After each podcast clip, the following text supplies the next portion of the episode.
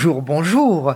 C'est la fin de l'été, d'un été décalé qui a commencé le 15 août et qui se prolonge en été indien avec les fleurs qui se fanent, les tomates qui rougissent et les aubergines noircissent doucement au jardin. À Brigitte et moi, cette saison a permis de recevoir plein d'amis, d'arpenter la France en quête de régions mal connues comme Alsace ou Auvergne, de merveilleux musées comme celui de Colmar avec son retable d'Issenheim. Nous avons osé braver la pandémie en remontant le Rhin par voie batelière jusqu'à Bonn, saluant au passage la Loreley et moult belles villes endormies entre Moyen-Âge et baroque, aux maisons de tons pastel et aux toits de tuiles de Mironde, Causant avec les riverains allemands, nous avons été charmés de découvrir la francophilie de cette région. Pour un peu, la Rhénanie se sentirait plus d'atomes crochus avec la France qu'avec la Prusse, à qui elle reproche deux guerres mondiales inutiles et perdues et mille souffrances et destructions endurées sur son sol.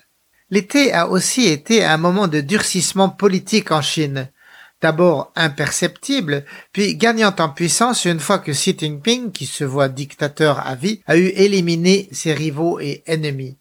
Xi, cet été, a renforcé son offensive contre les milliardaires. Il a ouvert un nouveau front guerrier dans le monde des écoles et durci sa guerre d'extermination du Covid et sa grande muraille contre le retour des étrangers. Mais ces initiatives de Xi Jinping sont ambiguës, faute de discerner jusqu'où il voudra et pourra aller, et s'il s'agit de réformes ou plutôt d'actions de défense préventive. On y voit goutte, et bien sûr, c'est fait exprès. En bon élève de Mao et du grand livre des 36 stratagèmes, Xi doit brouiller les pistes et ne jamais laisser voir où il va. Mais pour autant, tout cela aura nécessairement des conséquences sur nos vies, sur celles du reste du monde, vu la taille et la puissance de cet empire aujourd'hui totalitaire. Aussi, permettez-moi, chers amis, de tenter de débrouiller les chevaux et de vous offrir ma vision des choses. Commençons par la guerre aux milliardaires. Les années précédentes, le parti frappait les grands patrons du privé dans l'assurance, l'immobilier, le commerce, l'Internet. Il le faisait en leur déployant des chausses-trappes réglementaires et en leur coupant les vivres des banques et de la bourse. Les effets se font sentir des années plus tard. Evergrande, second promoteur du pays, fondé en 96 à Canton, bâtissait des résidences dans 289 villes et faisait aussi dans les parcs à thème les eaux minérales, les voitures électriques. Il s'offrait même la propriété du club de foot Guangzhou FC, deuxième de la ligue. Su Yin, son patron, était en 2017 la première fortune privée du pays avec 36 milliards d'euros dans son bas de laine. Mais aujourd'hui, étranglé par les chantiers non finis, les invendus et l'interdit bancaire, Evergrande est à l'agonie avec 211 milliards d'euros de dettes irrattrapables et chaque jour, des milliers d'épargnants manifestent pour récupérer leur argent.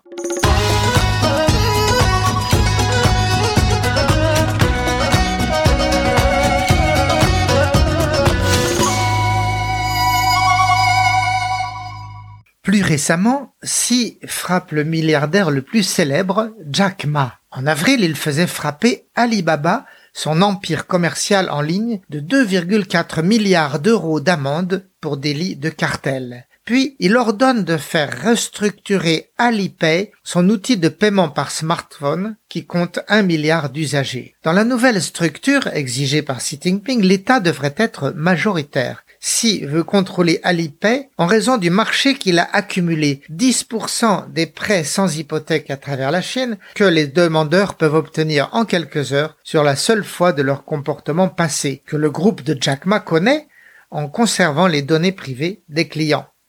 Mais c'est justement là où le bas blesse. L'État Xi Jinping ne peut pas supporter qu'un groupe privé connaisse mieux la population que le parti. Soit dit au passage, cette forme de jalousie éclaire une raison de la guerre aux milliardaires. Leurs méga-groupes ont amassé énormément de données privées auxquelles l'État n'a pas accès.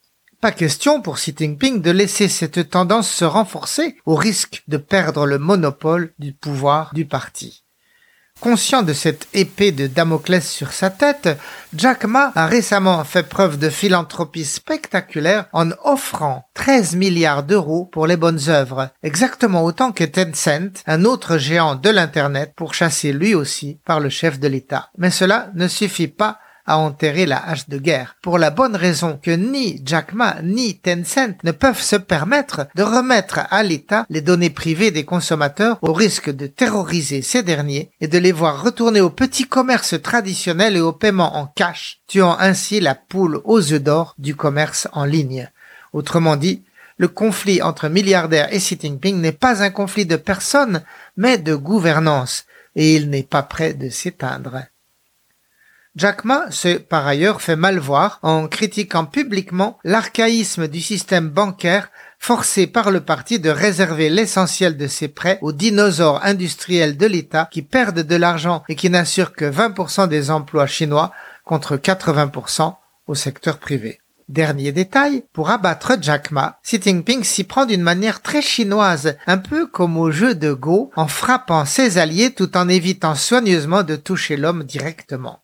En août, un certain Zhou Tianyong a été mis en examen et démis de ses fonctions. Richissime baron rouge, il était homme d'affaires, mais aussi secrétaire du parti à Hangzhou, la capitale du Zhejiang et la quatrième ville du pays. Ce Zhou était un allié notoire de Jack Ma, tout comme Zhao Wei, une actrice, chanteuse et productrice de cinéma. Zhao Wei vient de disparaître de l'Internet le 27 août, interdite désormais de toute publicité dans les médias.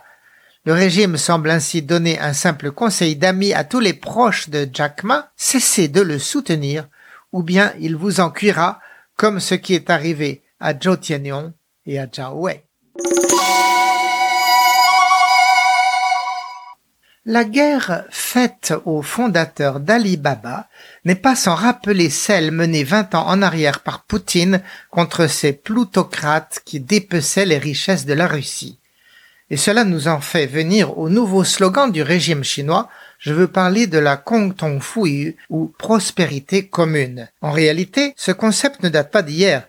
D'aucuns disent que Xi Jinping le tire de la naphtaline puisque Mao Tse-tung l'avait formé dès 1952 pour pouvoir déposséder et faire disparaître les milliardaires de l'ancien régime. Trente ans plus tard, Deng Xiaoping avait pris ses distances en expliquant que désormais certains avaient le droit de s'enrichir avant les autres. À présent, Xi Jinping retourne à Mao pour raboter une partie des profits de la haute et la redistribuer aux plus pauvres, ce qui est louable, mais nul ne sait comment il s'y prendra. Par contre, cette campagne ne peut que plaire aux gens simples et défavorisés, à ces 40% de la population qui, selon le premier ministre Li Keqiang, vivait l'an dernier à moins de 900 yuan par mois, soit 130 euros. Aussi, cette chasse aux riches s'accompagne de diverses mesures de rééquilibrage, certaines insolites, comme l'ouverture d'une bourse des valeurs à Pékin, par cette ouverture, le président de la République se fait fort de séduire l'épargne dormante pour l'acheminer vers les PME innovantes. Mais il se trouve que cette tâche boursière existe déjà, réalisée depuis des années par les places de Shanghai et de Shenzhen. Aussi, cette nouvelle bourse de Pékin risque de déshabiller Pierre et Paul pour se rhabiller elle-même sans aucun profit final pour personne. Mais, dans son ensemble, cette campagne anti-riche risque aussi de casser des entreprises comme Alibaba, les plus dynamiques de Chine, admirées du monde entier et dont elle se préparait à devenir les leaders. En ce sens, Xi Jinping fait un pari dangereux. Ce n'est pas par ces gigantesques firmes publiques suralimentées par des crédits qu'elle gaspille qu'il fera de son pays la première puissance économique mondiale. Voyez simplement l'industrie des microprocesseurs ces pièces minuscules qui introduisent l'intelligence artificielle dans tout produit industriel moderne, de la voiture au réfrigérateur en passant par les ordinateurs. Or, de ce marché des microprocesseurs, la Chine est si loin d'en devenir le major qu'elle n'en produit que 8%. Le chef d'orchestre mondial de très loin, c'est Taïwan qui en livre 64%, les deux tiers. Ceci quoique Taïwan ne soit qu'une petite île d'à peine 20 millions d'âmes, un lilliput face au Goliath qu'est la Chine. Dans ces conditions, on comprend mieux pourquoi Pékin est tellement obsédé par l'objectif de mettre la main sur cet arrogant tout petit compétiteur qui lui dame le pion.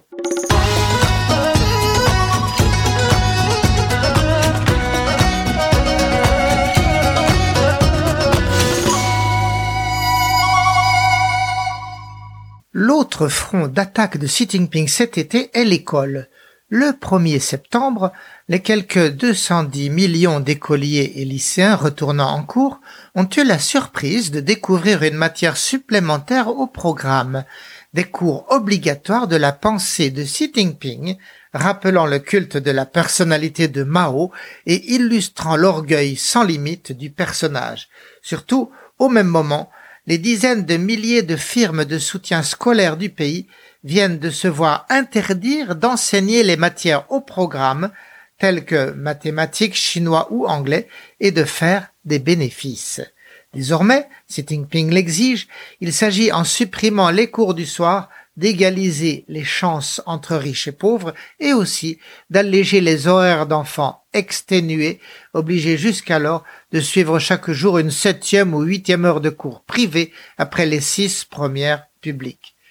Car l'an dernier, les familles chinoises ont payé un total de 105 milliards d'euros en heures supplémentaires pour leurs chères têtes brunes, souvent des enfants uniques. C'est pour ces familles la seule garantie que leur enfant ait un bel emploi bien payé qui lui permette de les soutenir dans leur vieillage. À ces firmes de bachotage, l'État leur propose comme nouvelle carrière de former à prix coûtant la jeunesse au dessin, à la musique et au sport afin de produire à l'avenir des têtes moins pleines mais mieux faites. Et de fait, depuis la publication de la réforme, 33 000 écoles d'art et de gymnastique se sont écloses dans la nuit. Les parents ressentent cette réforme comme une mauvaise nouvelle. Jusqu'alors, un enfant sur deux parvenait au lycée grâce à ce soutien. Les écoles publiques aussi font la grimace, car c'était souvent leurs profs qui assuraient les cours particuliers, et la disparition de la filière va faire apparaître au grand jour leur niveau inférieur au lycée du système privé, avec leurs professeurs mieux payés et mieux formés. Pour ces boîtes à c'est aussi la catastrophe, car bon nombre de leurs dix millions de répétiteurs sont au chômage sans indemnité. D'autres qui cumulaient avec un poste dans les écoles devront se contenter de leurs maigres émoluments officiels, tout en étant astreints, coup de pied de l'âne, à assurer des permanences gratuites après les cours, pendant que les parents sont encore au travail. Bon, ne nous inquiétons tout de même pas trop, car selon l'adage bien connu en Chine, le sommet distribue les ordres et la base le désordre. Dès maintenant, dans le monde scolaire, on s'organise pour tricher doucement. Les cours particuliers se donnent toujours, mais à domicile, dans les cafés, les halls d'hôtel ou bien en visioconférence. Et l'État aura bien peu de chances d'enrayer cette autodéfense des profs et des parents. De toute manière, cette réforme n'est qu'une réformette qui se garde de toucher au fondement du système scolaire chinois. Les programmes sont toujours gravés dans le marbre, applicables partout dans l'Empire, un genre de nos ancêtres les Gaulois, annonnés sans nuance en Sibérie chinoise, au Tibet à 3600 mètres d'altitude, comme à l'île tropicale de Hainan où poussent les bananiers et vivent les hardes d'éléphants. L'acquisition par cœur est toujours de règle, et les universités ne peuvent toujours pas choisir leurs dirigeants ni leurs professeurs en fonction des besoins des sociétés locales. Pas de risque donc, avant longtemps, de voir sans fleurs s'épanouir dans l'enseignement chinois et de voir des grandes écoles chinoises rivaliser demain avec Cambridge, Harvard ou la Sorbonne.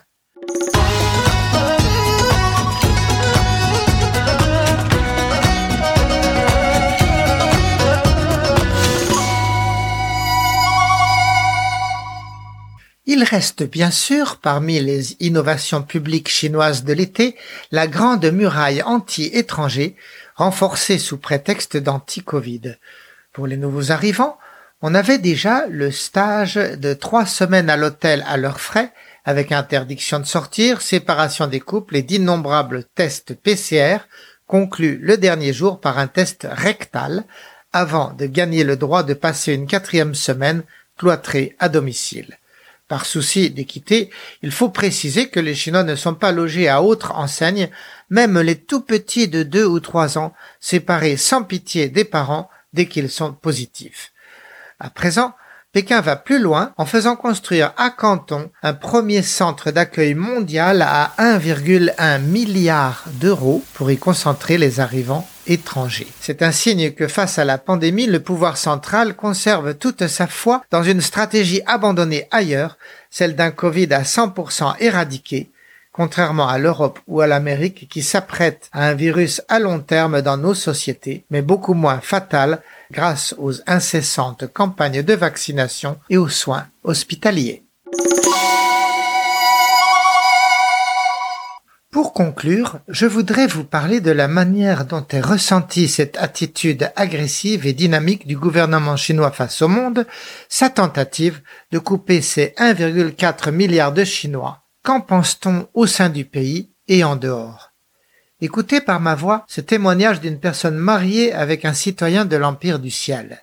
Une grande inquiétude émane d'une partie du peuple chinois suite à la montée en puissance du culte de Xi Jinping proche de celui de Mao dont ils ont tant souffert. Une partie des jeunes aspirent même à quitter le pays, et c'est la première fois que j'entends cela, un peu comme si le nationalisme chinois, pourtant fortement ancré, se fissurait par endroits. Ailleurs, cet ami suisse fin connaisseur de la Chine avoue son abattement. Que s'est-il produit pour que nous nous retrouvions dans un climat aussi tendu que délétère? La volonté d'en découdre paraît un dénominateur commun dans une période lourde de défis et de périls. Comment reprendre les échanges Restaurer la confiance? Saurons-nous revenir à une ligne de conduite faite de respect et de rigueur sans complaisance? À ce stade, il est ardu de donner des réponses tellement nous sentons soudain vidés, démunis, presque vidés de ce qui a été constitutif de notre identité et de notre travail des années durant. Se développe en outre un paradoxe de la proximité celles et ceux qui ont été les plus proches de la Chine, de sa culture, de son mode de vie et de pensée, de ce quotidien, courent le risque de se voir violemment pris à partie dès qu'ils témoignent des changements qu'ils voient en ce pays. Ils se retrouvent coincés entre la perspective de voir anéantir souvenirs, amitié et expérience, et celle d'une impossibilité de revenir suite au refus de leur octroyer un visa. Il y a là comme l'apprentissage d'un deuil, car après avoir bourlingué en Chine, la Chine continuera, quoi que nous fassions, à voyager en nous. Oui, c'est vrai, et cette fois c'est moi qui parle. Le thème du deuil nous habite, nous qui avons passé des décennies en ce pays, et nous en retrouvons à présent rejetés par ce tournant politique et idéologique. Durant mes dernières années à Pékin, je le sentais venir, ce moment de retrouvailles avec le passé, de prix à payer pour un crime de 50 ans en arrière. Au signal de Mao en 1966, la légalité socialiste avait été renversée par des hordes de jeunes incultes, les gardes rouges, qui avaient tué, pillé, brisé toute culture et fermé les écoles. Ce massacre avait duré dix ans, causant des millions de morts, avant la mort de Mao et l'arrivée de Deng. Or, ces gardes rouges n'avaient jamais été punis, jugés, démaoïsés, comme l'Allemagne hitlérienne avait pu l'être. Au fil des décennies, ils avaient au contraire fait carrière, obtenu des privilèges de l'entre-gens, et maintenant, à soixante ans, ils étaient au sommet, ils accédaient aux manettes de l'État avec ce même mépris des droits de l'homme, des intellectuels, de la démocratie qu'au bon vieux temps où ils poussaient au suicide leurs professeurs. Ce jour est venu, et pour l'instant, il n'y a plus rien ni personne pour leur faire contrepoids. Et en attendant que la roue tourne à nouveau, tout ce que nous pouvons faire est ne pas baisser les bras, mais tenter d'aider nos amis là-bas, ceux qui croient toujours en un avenir avec le droit de penser, de danser, d'écrire et de se développer avec nous. Ces démocrates chinois sont plus nombreux que les anciens gardes rouges, et plus nombreux qu'on ne le croit, et nous n'avons pas d'autre option que de leur faire confiance pour reprendre la main dès qu'ils en auront la chance. Et sur ce, les amis, je vous quitte et vous souhaite une belle fin d'été avant notre prochain rendez-vous. Je vous rappelle l'existence de Robinson à Pékin, ma bande dessinée sur ma vie en Chine, réalisée avec Aude Massot. Vous pouvez aussi me joindre sur les réseaux sociaux, LinkedIn ou Facebook, pour me donner votre sentiment sur cet épisode. À bientôt, les amis!